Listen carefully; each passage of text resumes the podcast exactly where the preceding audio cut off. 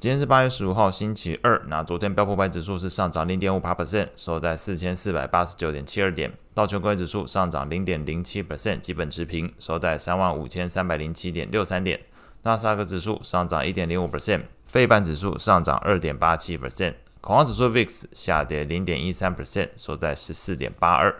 美国十年期公债利率是上升四点三个基点，来到四点一九七 percent。美国两年期公债利率则是上升九点三三个基点，来到四点九七三 percent。美元指数上涨零点三二 percent，收在一零三点一七。经济数据的部分，纽约联邦准备银行七月份的调查报告显示，美国消费者对于未来一年的通膨预期中位数从三点八 percent 下降到三点五 percent，创近两年多以来自二零二一年四月以来新低，并且是连续第四个月下滑。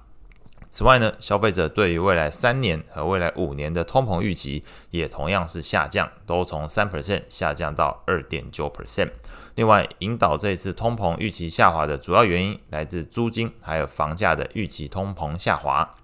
股市的部分，标普百指数似乎是在四千四百五十点得到支撑，昨天是在这个价位上小幅反弹，来到四千四百八十九点七二点。主要领涨股票昨天是来自于半导体，像是 NVIDIA 上涨七点零九 percent，美光上涨六点零七 percent，AMD 上涨四点一 percent，博通上涨二点九三 percent。德州仪器上涨二点五八 percent，至于英特尔上涨二点二六 percent，不仅是这个半导体股上涨，同时也是昨天道琼工业指数里面领涨的股票之一，而且是涨幅最大的。消息的部分来说，这个抓两个点。那第一个是跟 NVIDIA 有关，大摩推测 NVIDIA 从八月以来股价已经修正十三 percent，浮现出良好的进场时机，预期未来三到四季的财报业绩表现前景良好，目标价上看五百美元。那如果从昨天收盘价四百三十七点五三点来看的话，元来看哦，那大概潜在涨幅是十四点二八 percent。第二个消息是在特斯拉的部分，那中国厂生产的特斯拉 Model Y 这个长续航版还有高性能版再度传出降价的一个消息，那使得市场对于特斯拉获利前景产生疑虑，那特斯拉股价盘中是一度大跌三点六 percent，中场则是收低一点一九 percent。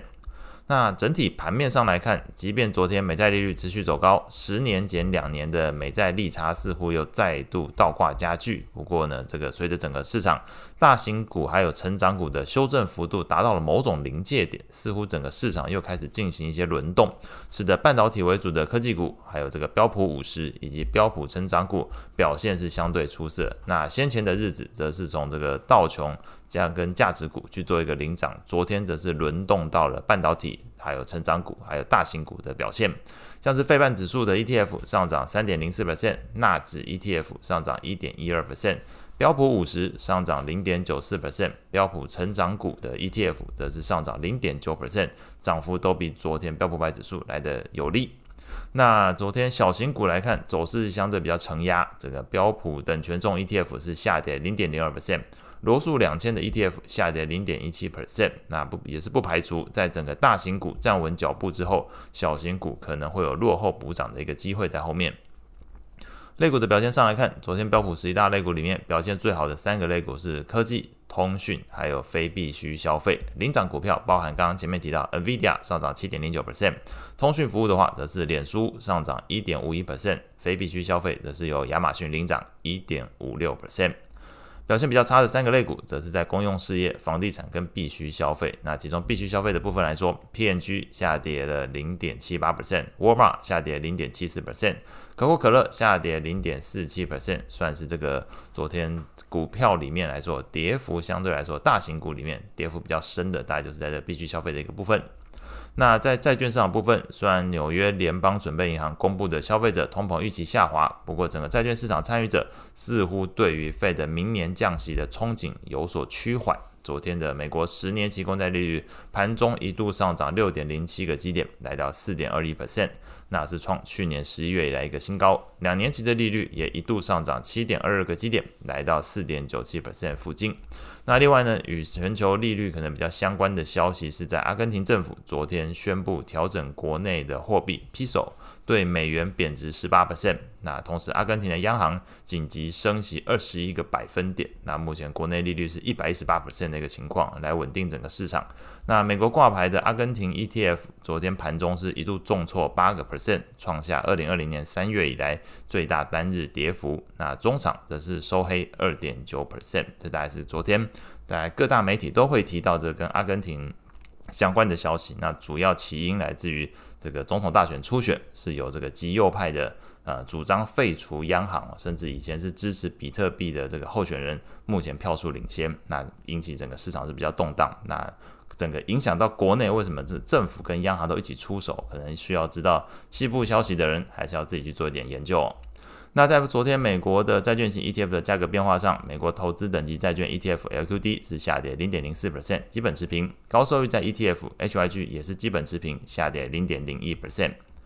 外汇市场部分，那美元指数再度跟随美债利率同步走扬，利差因素也持续压制的这个日元表现。昨天日元是贬值零点四一 percent，来到一四五点五六。那除了创下去年十一月以来一个新低之外，突破一四五价位之后，也让市场开始关注日本央行会不会再次出手干预汇价。